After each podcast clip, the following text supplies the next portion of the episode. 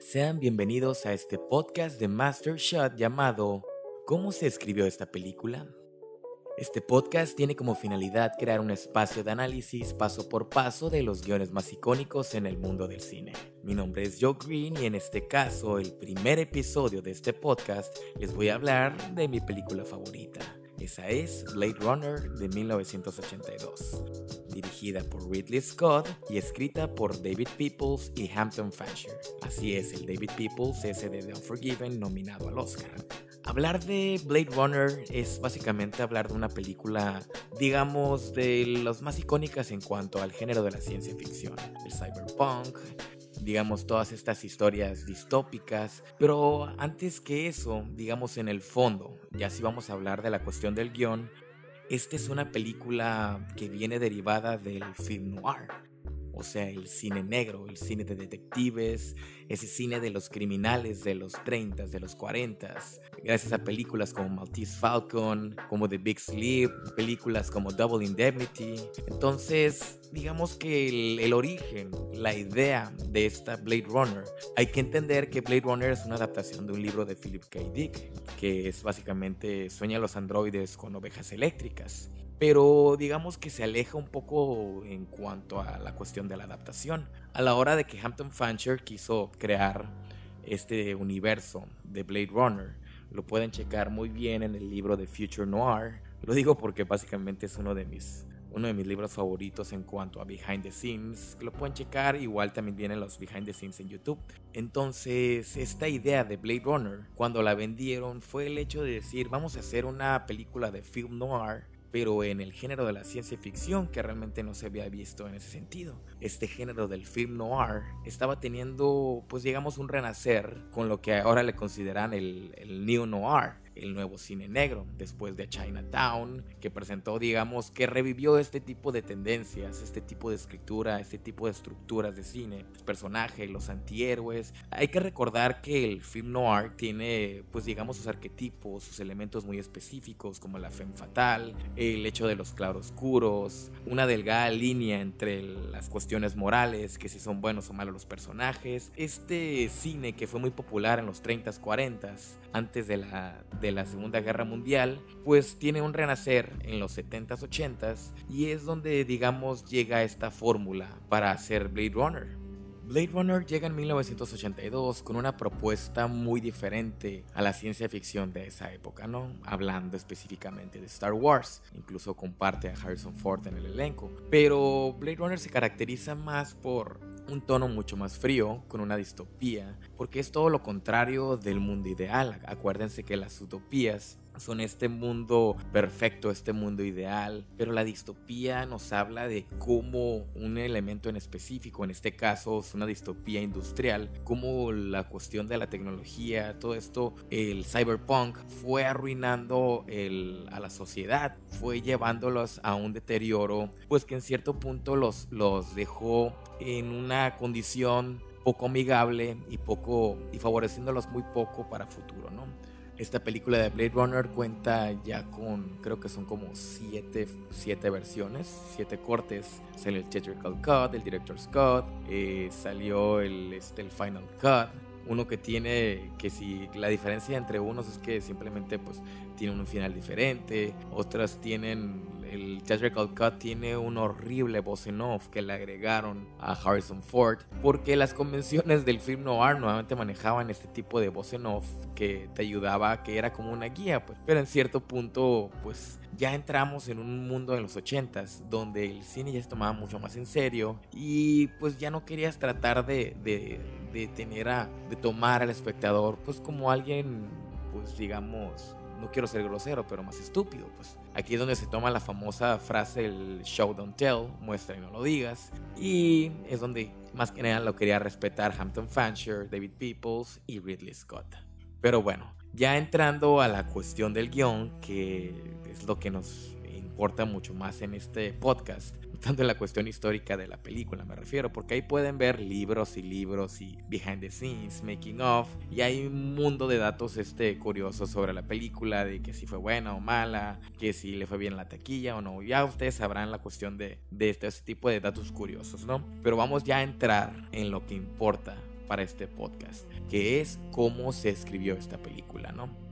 Hablando ya de Blade Runner en la cuestión estructural, pues ya decíamos, es una película de tres actos, una película muy convencional con este paradigma de, de side field, una introducción, desarrollo y final que tiene un midpoint. Entonces la película rápidamente inicia con estos famosos créditos, estos títulos de, en pantalla que antes estos títulos en pantalla se consideraban como algo horrible, algo flojo. Mirabas nuevamente promedio una película que tuviera estos títulos en pantalla y decías, esta película va a ser mala, esta película es floja, no saben cómo exponer tu información, eh, hablando de exposiciones, la manera de cómo vamos a mostrar la información en pantalla. Muestra y no lo digas. Entonces, desde aquí que nos digan con esta tarjeta cuál es el contexto, cuál es la ciudad, cuál es el año, quiénes son los héroes, quiénes son los antagonistas, pues lo podríamos llevar por ese lado, digamos, de flojera pero con el tiempo fue funcionando y la neta como es ciencia ficción pues también nos puede ayudar un poco en el contexto, ¿no?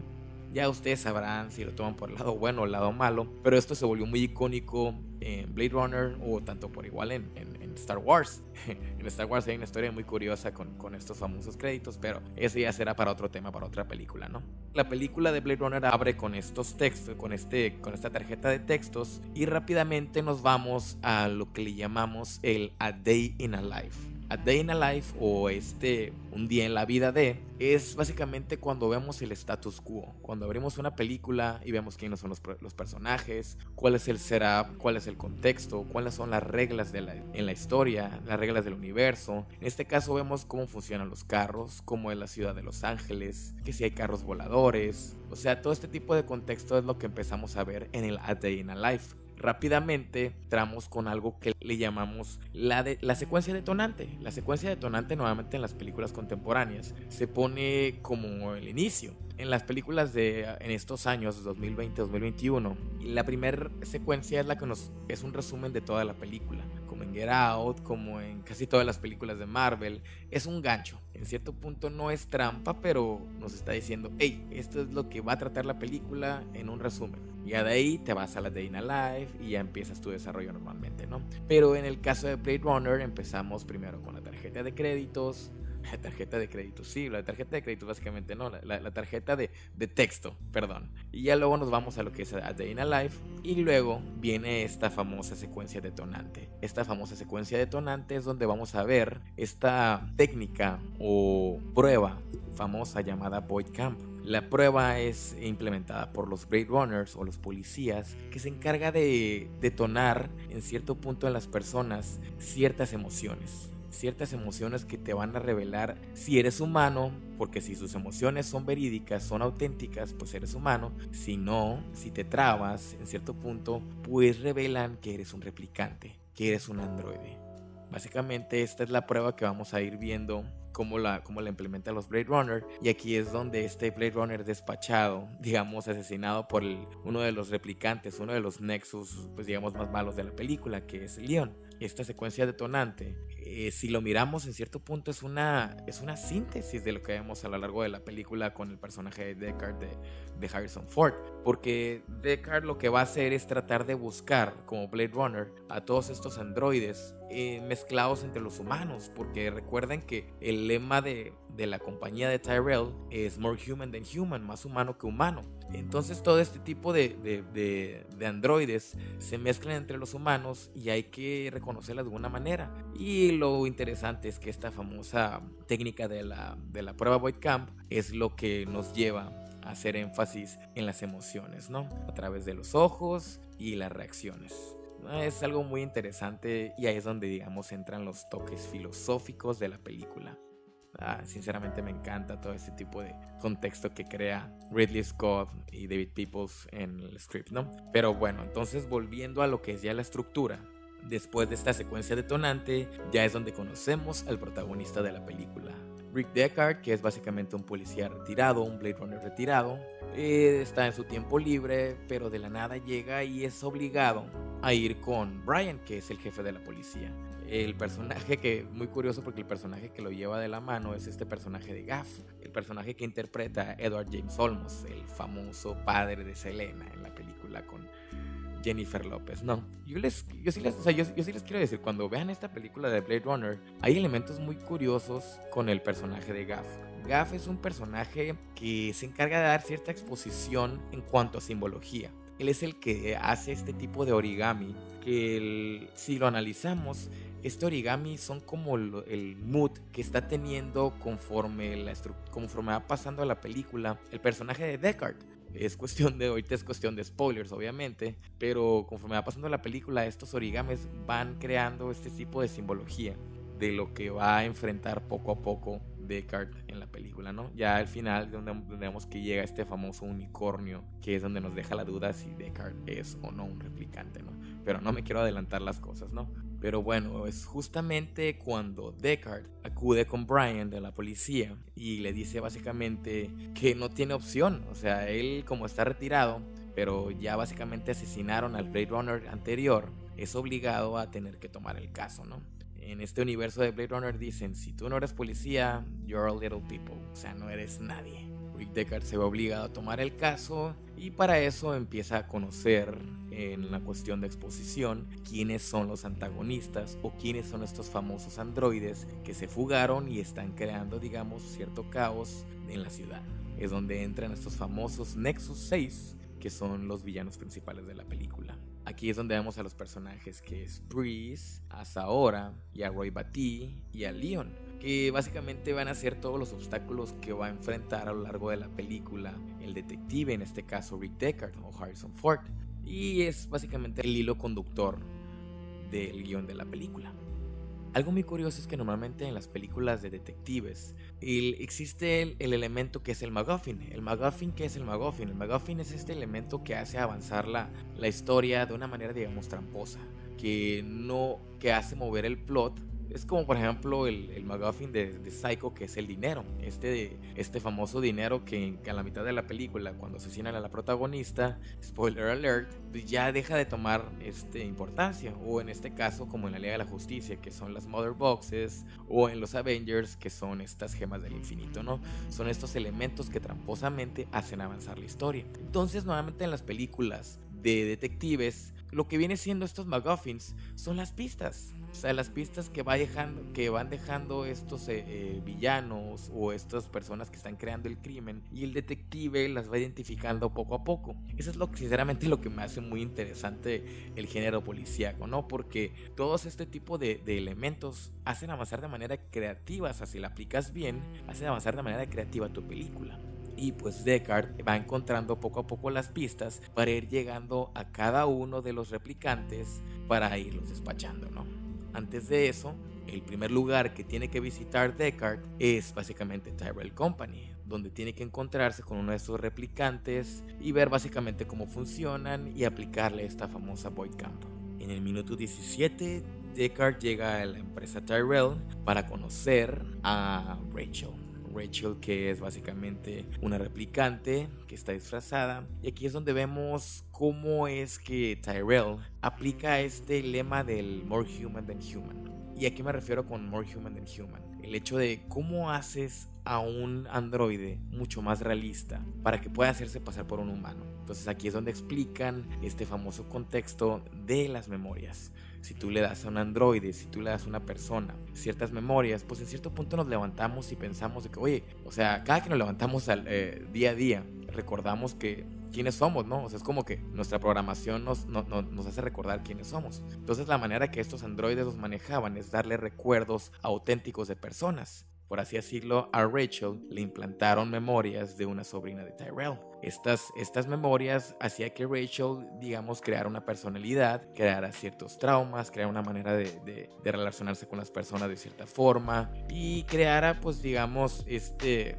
esa idea de que ella piensa que es real, que no es una copia, que ella no es una replicante. Pero Deckard, después de haberle aplicado esta famosa Void Camp, se da cuenta de que Rachel es una replicante y se lo hace saber. Obviamente aquí es donde encontramos el, el inicio de un subplot. Hay que entender que la película tiene tres, este, básicamente tres líneas argumentales principales. Número uno, que es el plot, que es donde Deckard tiene que capturar a los replicantes y despacharlos o retirarlos en este caso. Su plot número uno, que es la relación que se va a crear entre Deckard y Rachel. Y el otro subplot básicamente es digamos, la otra cara de la moneda. es como Roy, el personaje, el villano principal, el Nexus 6, trata de encontrar todas estas pistas que lo lleven a su creador. ¿A quién? A Tyrell. ¿Por qué? Porque aquí es donde encontramos cuál es la necesidad de los, de los personajes. Algo que hace brillar mucho a Blade Runner es que los personajes tienen muy claras sus motivaciones. En un mundo ya muy inhumano, los androides son los que empiezan a, cobrarles, a encontrarle sentido a la vida. Los Nexus, aquí te dan una explicación de que ellos solo tienen una programación de cuatro años de vida. Entonces su motivación es el hecho de pedir una extensión. Ellos quieren vivir mucho más. Ellos quieren poder seguir creciendo, poder vivir una vida normal como, como los humanos, pero se les va acabando el tiempo, ¿no? Entonces Roy y los Nexus quieren buscar a Tyrell para que, digamos, los pueda hacer vivir mucho más tiempo. A mí sinceramente se me hace increíble esta motivación y digamos que no lo hace un villano malo. No es un villano bidimensional. No es un villano que sea malo por ser malo. No, o sea, tiene un porqué. Roy tiene un porqué y eso hace que en, la, en, el contexto filosófico en la película nos identifiquemos en el hecho de cómo puede ser posible que una máquina cobrarle el sentido de la vida mucho más rápido que un humano que simplemente le da por, por sentada. Pues. Pero bueno, ya me estoy desviando un poco de los contextos del guion, ya yéndome a, los, a las cuestiones filosóficas. A mí se me hace interesante y se me hace genial la motivación que le ponen a este Roy Batty. Hay un elemento muy interesante en la cuestión de los guiones o en la cuestión de los plays que se habla desde Aristóteles, desde los griegos, que le llaman el momento agnarosis. Este momento de agnarosis es en cierto punto un momento de una revelación, donde el personaje va a conocer algo que lo va a cambiar momento de agnosis cae en la película justo al minuto 21 cuando Deckard se da cuenta de que Rachel es una replicante. Lo que sorprende mucho a Deckard porque dice, oye, oye, ¿cómo puede ser posible que estas memorias que les estás implantando a los replicantes los hagan mucho más reales? Es mucho más difícil de identificarlos ahora y mucho más difícil de, despacharlos, de retirarlos. Pues entonces aquí es donde ya nos está poniendo que el retirar estos nexos no va a ser nada fácil para el detective para el policía y pues básicamente nos está poniendo las reglas de lo que van a ser estos villanos. Hay que recordar que nuevamente en las estructuras de tres actos convencionales en Hollywood, debido a los tiempos, debido al dinero, eh, todo esto se toma, digamos que las películas duran dos horas o 120 minutos, dividiendo los tres actos en, con ciertos minutos. El primer acto se divide en los 30 minutos, el segundo acto dura 60 minutos y el tercer acto dura otros 30 minutos. Básicamente aquí llegamos al minuto 27 que es donde en la película va a terminar el primer acto del, primer acto y vamos a entrar a un nuevo mundo donde Deckard ya tiene que retirar a estos replicantes que son mucho más reales, mucho más humanos que los humanos. ¿Cuándo es un cambio de acto? Cambio de acto es cuando el personaje principal entra a un nuevo mundo. O sea, él ya no puede básicamente dar un paso atrás. Eh, después de este momento de agnarosis o entrar a eh, una caída donde tu status quo cambia, es donde digamos se puede considerar un nuevo acto. Entonces aquí ya Deckard, ya con este momento de agnarosis, entra a un nuevo mundo, pero pues sigue teniendo muy claro lo que viene siendo su plot, que es que el despachar, el retirar a los androides. El segundo acto de la película es muy sencillo.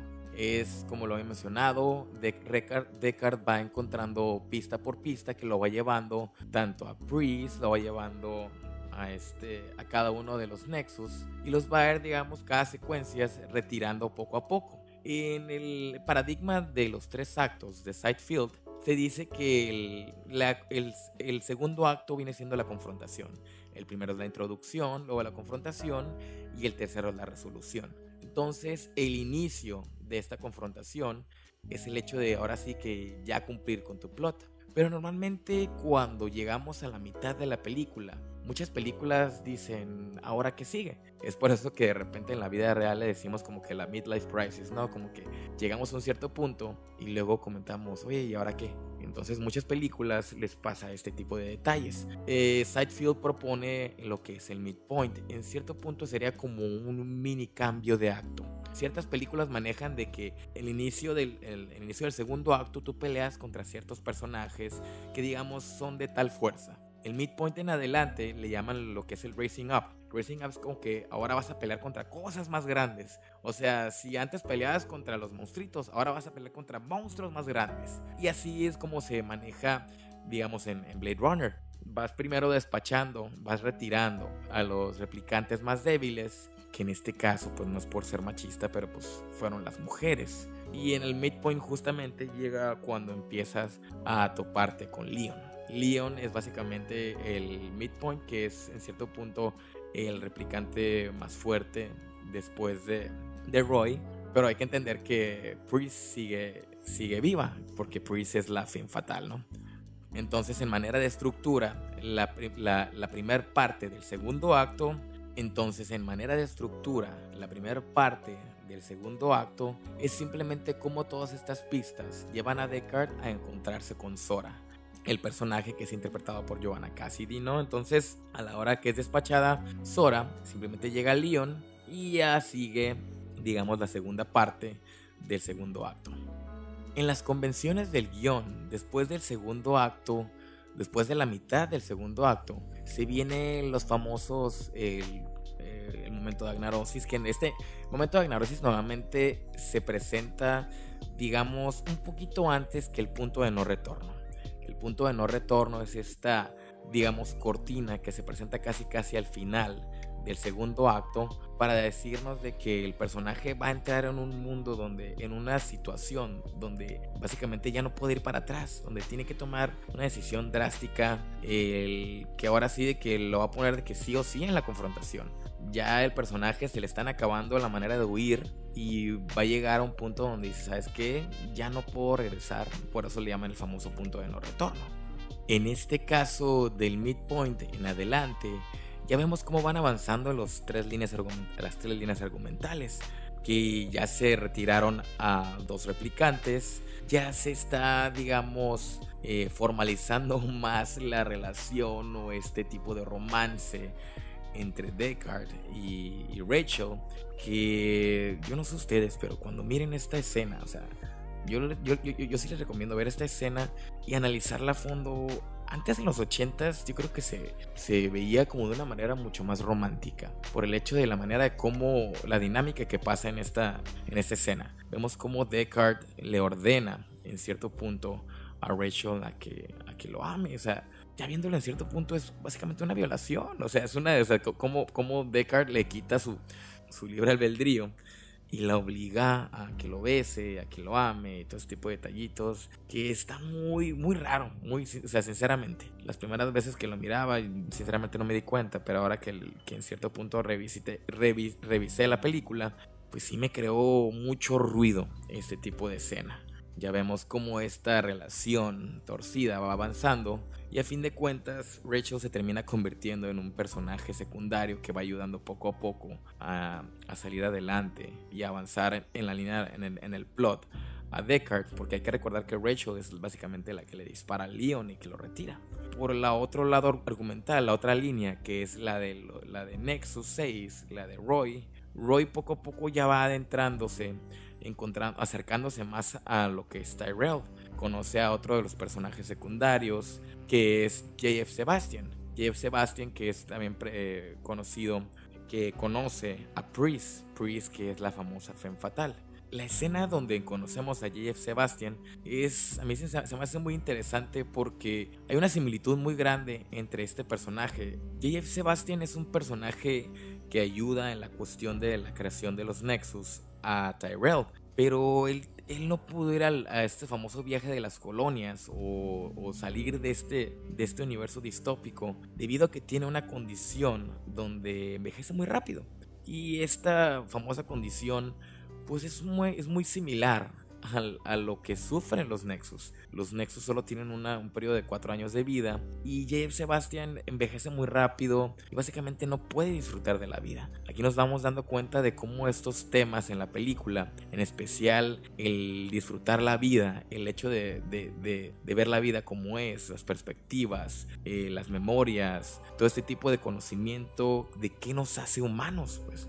A mí se me hace increíble cómo, cómo cómo llegaron a, a, atar este tipo de similitudes en las intenciones de los personajes, lo cual lleva a convencer, o sea, que Roy y Priest puedan convencer a J.F. Sebastian de que puedan visitar al titiritero, al amo de amos, que es básicamente Tyrell, ¿no?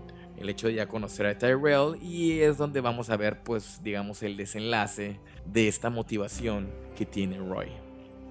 Justamente este encuentro de Roy y Tyrell con Jeff Sebastian cae en el minuto 1.25 de la película, que es donde vemos esta revelación donde Roy le pide ayuda, le pide vivir más tiempo a Tyrell, pero la cosa es que no puede, no puede crear mucho más. Eh, su programación excedió, digamos, su motivación y simplemente no, no, no puede, no puede darle lo que quiere a, Roy, por lo que Roy básicamente se ve frustrado y asesina de una manera, digamos, eh, muy sanguinaria a Tyrell. Sí, a través de aplastarle los ojos y aplastarle el cráneo.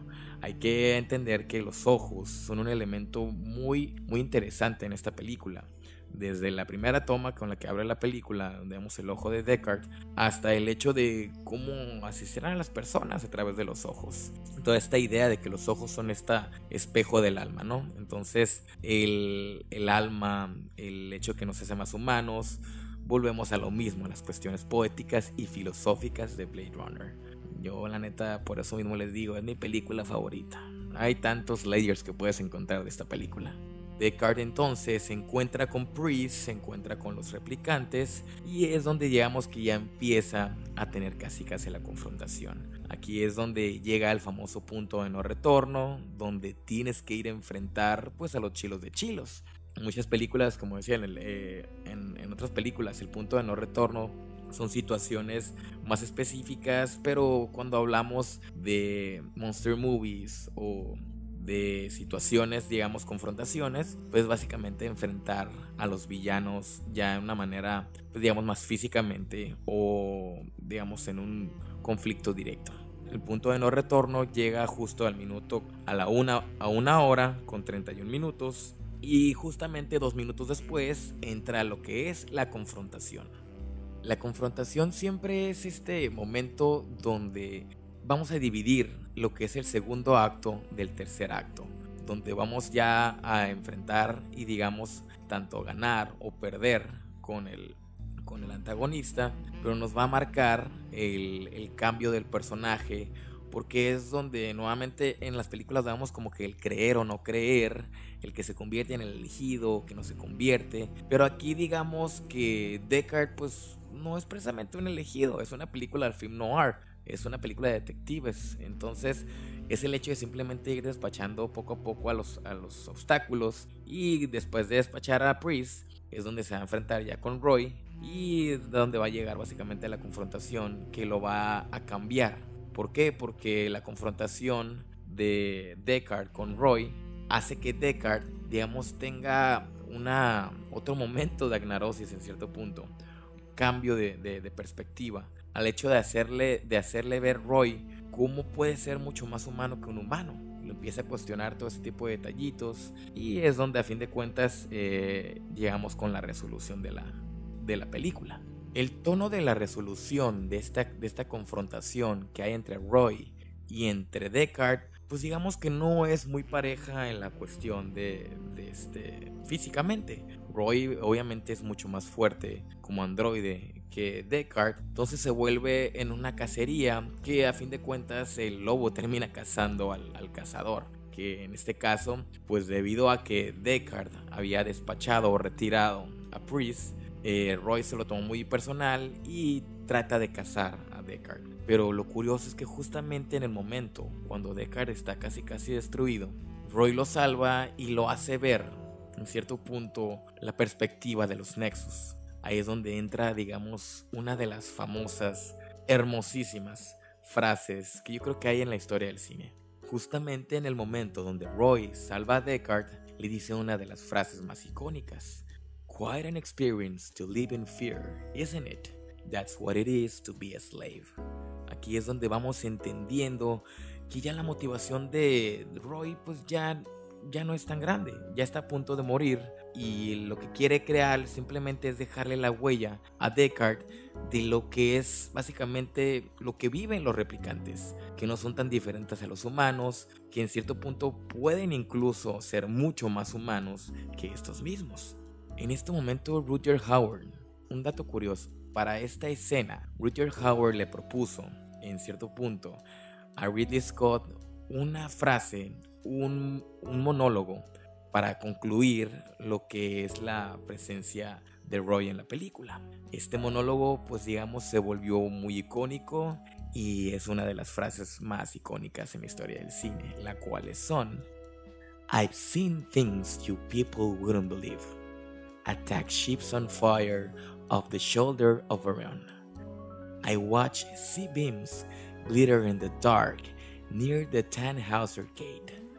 And those moments will be lost in time, like tears in the rain. Time to die. Los minutos cuentan una hora con 47 minutos y aquí es donde básicamente cae la resolución de la película. Descartes logra retirar a cada uno de los replicantes, en este caso pues teniendo una, una experiencia muy reveladora en el hecho de lo que le mostró, lo que le mostró Roy. Ya sé que tal vez muchas personas cuando miren esta película, este tipo de confrontación, más bien la resolución, se les hace muy poco, muy poco ortodoxa. O sea, realmente no hay muchos golpes. Realmente, eh, ¿por qué Roy salvaría a Deckard? ¿Por qué le diría este tipo de palabras? ¿Y por qué básicamente en este momento tiene que morir eh, Roy de esa, de esa forma?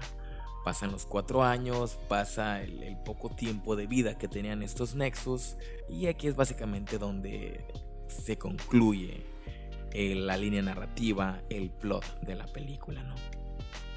Normalmente muchas películas terminan justo en el momento de la, de la resolución, que en este caso sería a la 1 hora con 47 minutos, pero la mayoría de las películas y más que nada las contemporáneas tienen lo que es el, lo que es el epílogo que es básicamente lo que pasa después de la resolución, cómo cambia el status quo, cuáles son el cambio de los personajes, si va a haber un setup para una secuela, o en cierto punto el qué, qué, qué es lo que van a qué es lo que están haciendo estos personajes simplemente después de la resolución, para dar un final feliz o para dar un final digamos mucho más abierto, o qué es lo que va a decir el director ah, al final de la película.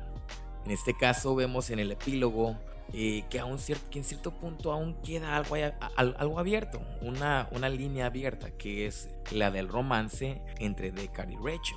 Entonces, para, este, para esta resolución, el epílogo se va a encargar de dejar un final abierto, que es en el hecho de que Deckard escapa con Rachel. En este caso yo voy a hablar de lo que es el Final Cut.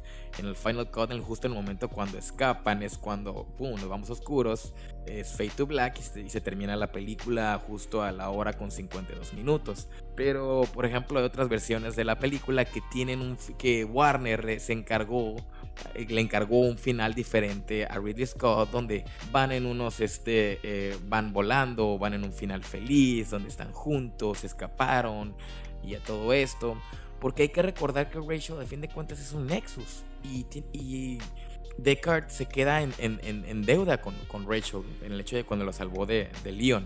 Pero le dice Descartes a Rachel, yo no te voy a retirar, pero tal vez alguien más haga el trabajo. Entonces, ¿qué va a pasar con, qué pasa con Rachel? Descartes se enamora con ella y tienen que escapar juntos y escapar lejos de otros Blade Runners. Eso es lo que básicamente nos deja el final abierto en el Final Cut o en el Director's Cut, en los últimos cuts que hizo Ridley Scott, para decirnos que en cierto punto, pues ya Rachel y Deckard van a mantenerse juntos. Como conclusión, podemos decir que es una estructura convencional muy sencilla si ustedes quieren en cierto punto crear una historia muy parecida a Blade Runner, recuerden número uno, que esta no es una película de detectives del Who Done It, de quién lo hizo. No hay, no hay que encontrar pistas para decir este es el sospechoso número uno, número dos, si está el tres lo encuentras, ese es el asesino. No, este es más una monster movie en un film noir. Desde el principio sabemos quiénes son los que hicieron, cometieron el crimen y tenemos que ir poco a poco retirándolos, matándolos como obstáculos. Chequese, por ejemplo, otra película que maneja este tipo de, de estructura con el monster movie es la película de Zodiac de David Fincher, que es básicamente otra monster movie al estilo tipo de, no sé, tiburón, más que nada en ese sentido. Básicamente esto es lo que cerró la cuestión de estructura de la película. Y por otro lado, en las cuestiones de, las, de los personajes, eh, yo podría simplemente complementar, complementar que este personaje de Deckard es el antihéroe, que Ridley Scott le decía que era más que nada como algo Marlowe-esque ¿Y a qué se refería con Marlowesk? Es muy parecido a un personaje interpretado por Humphrey Bogart en la película de Big Sleep que se llama Philip Marlowe. Un personaje, digamos, que tiene una moral este, muy borrosa, muy borrosa, porque esos son los antihéroes, o sea, los antihéroes no son ni buenos ni malos. Y en el film noir es eso, o sea, para entender Blade Runner hay que entender todo este tipo de, de conceptos, de clichés, de arquetipos que se manejan en el género. Porque esta es una película de género. Conforme vayamos viendo otras películas, nos vamos a dar cuenta de que las películas de género pues tienen convenciones y ahí es donde tal vez eh, nosotros como escritores, como, como posibles cineastas, podamos crear una propuesta mucho más interesante, que es el hecho de cómo juego con estos elementos, qué propuestas hago, qué, cómo manejo los tonos, el cómo manejo mis secuencias, si lo manejo en acción, si lo manejo, eh, digamos, de una manera mucho más dramática. Entonces ahí es donde a fin de cuentas esto es lo que hace que una película sobresalga de otras. Porque no porque hagas una película que tenga todos estos elementos, no, te va a garantizar que la película sea un éxito. en el 82 la película de Blade Runner fue considerada un fracaso, pero con el pasar de los tiempos, con las salidas de otros Final Cuts, de todos estos Director's Cut, fue cambiando la perspectiva de las personas y más que nada de los cinéfilos, más que nada de todas las personas que lo consideraban, pues digamos, eh, lo consideran una obra, de, una, una, obra maestra esta película de Blade Runner. Yo sinceramente tardé mucho tiempo en, en, llegarme a esta película, la conocí a finales de los, digamos, en la década de los 2000, 2010 y sinceramente me encantó esta película, más que nada porque esta película también influenció muchas películas del, del cyberpunk, de la ciencia ficción, Ghost in the Shell y así en adelante, ¿no? Pero para no dar más largas a este tipo, a este análisis, puedo decir que Blade Runner sabe cómo jugar con los elementos y cómo, sub, cómo hacer esta eh, mezcla perfecta entre la ciencia ficción y el neo-noir o el film noir, el cine de detectives. Pero bueno chicos, este es el final de este episodio, del primer episodio. Tal vez es algo conflictuado la manera que lo estoy ejecutando ahorita, sinceramente. Este es el nuevo experimento. No quiero justificarme, pero pues eh, espero, espero que sea de su agrado y nos vemos y nos escuchamos en próximos episodios. Yo soy Joe Green y este es un podcast de Master Shot llamado ¿Cómo se escribió esta película? Hasta luego.